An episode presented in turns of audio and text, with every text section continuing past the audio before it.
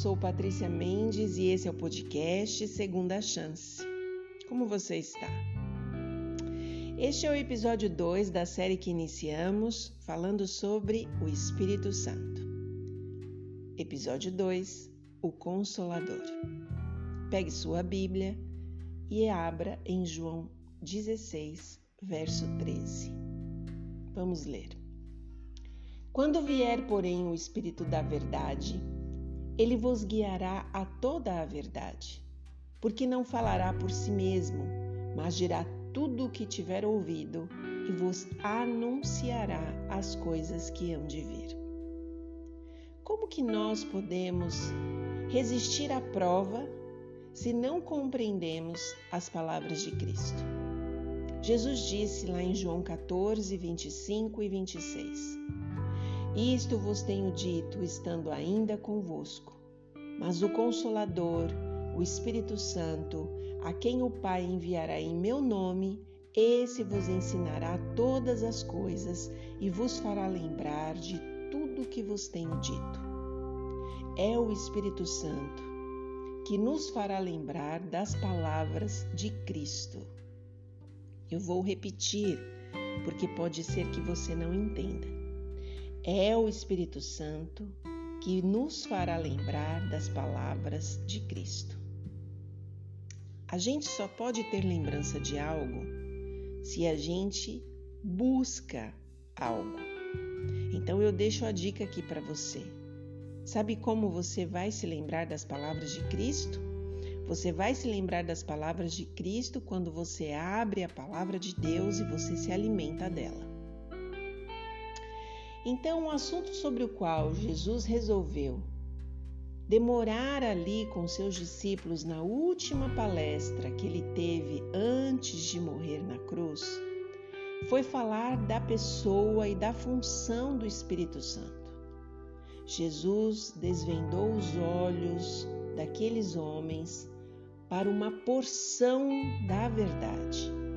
Deviam receber suas palavras pela fé e o Consolador, o Espírito Santo, faria com que eles se lembrassem de tudo que Jesus havia ensinado a eles.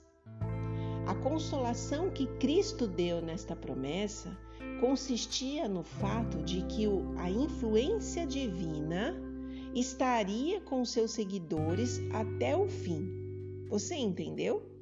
Jesus estava dando a eles a certeza absoluta de que, mesmo ele não estando presente, o Espírito Santo estaria com eles e seria a pessoa determinante a cuidar da humanidade até o fim.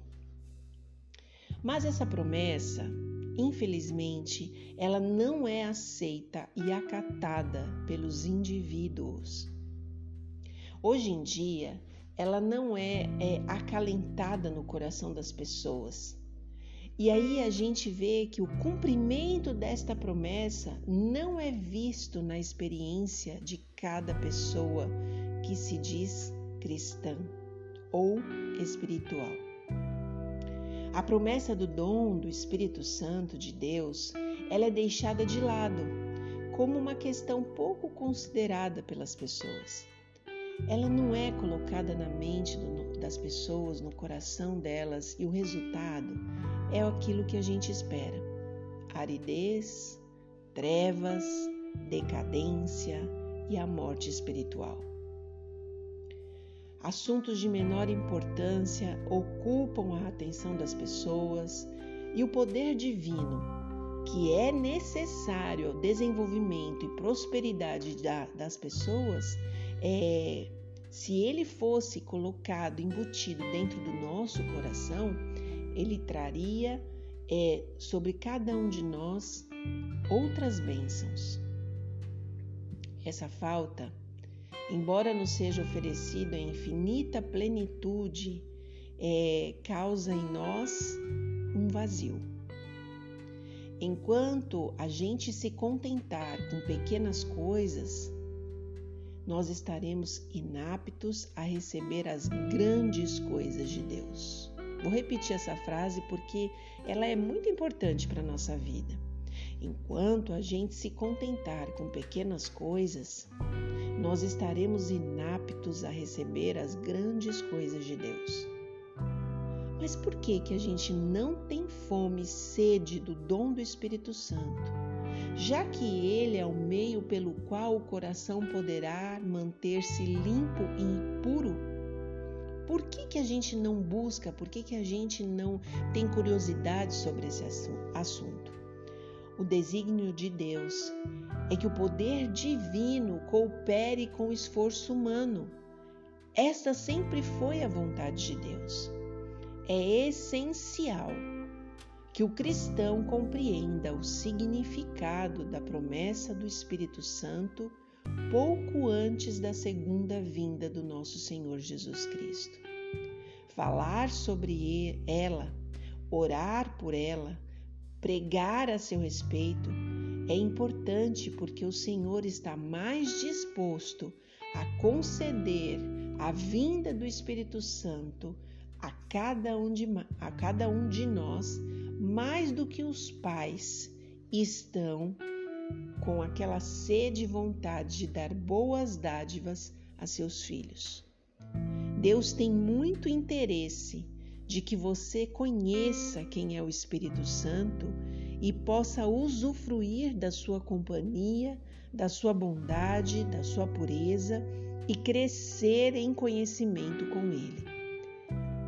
Será que você está disposto, disposta a buscar o Espírito Santo e desejar conhecê-lo tão profundamente a ponto de fazer com que a sua vida seja completamente transformada? Eu não estou falando só de pessoas que não conhecem a Deus. Eu estou falando de pessoas, inclusive, que conhecem, mas que não têm a menor intimidade com o Espírito Santo. Deus está nos convidando a decidirmos hoje que o Espírito Santo fará parte da nossa vida. O que você acha? Este é o momento de você tomar esta decisão. Faça uma oração a Deus. Entregue o seu coração à vontade soberana de Deus de que o Espírito Santo esteja em você e que Deus te abençoe.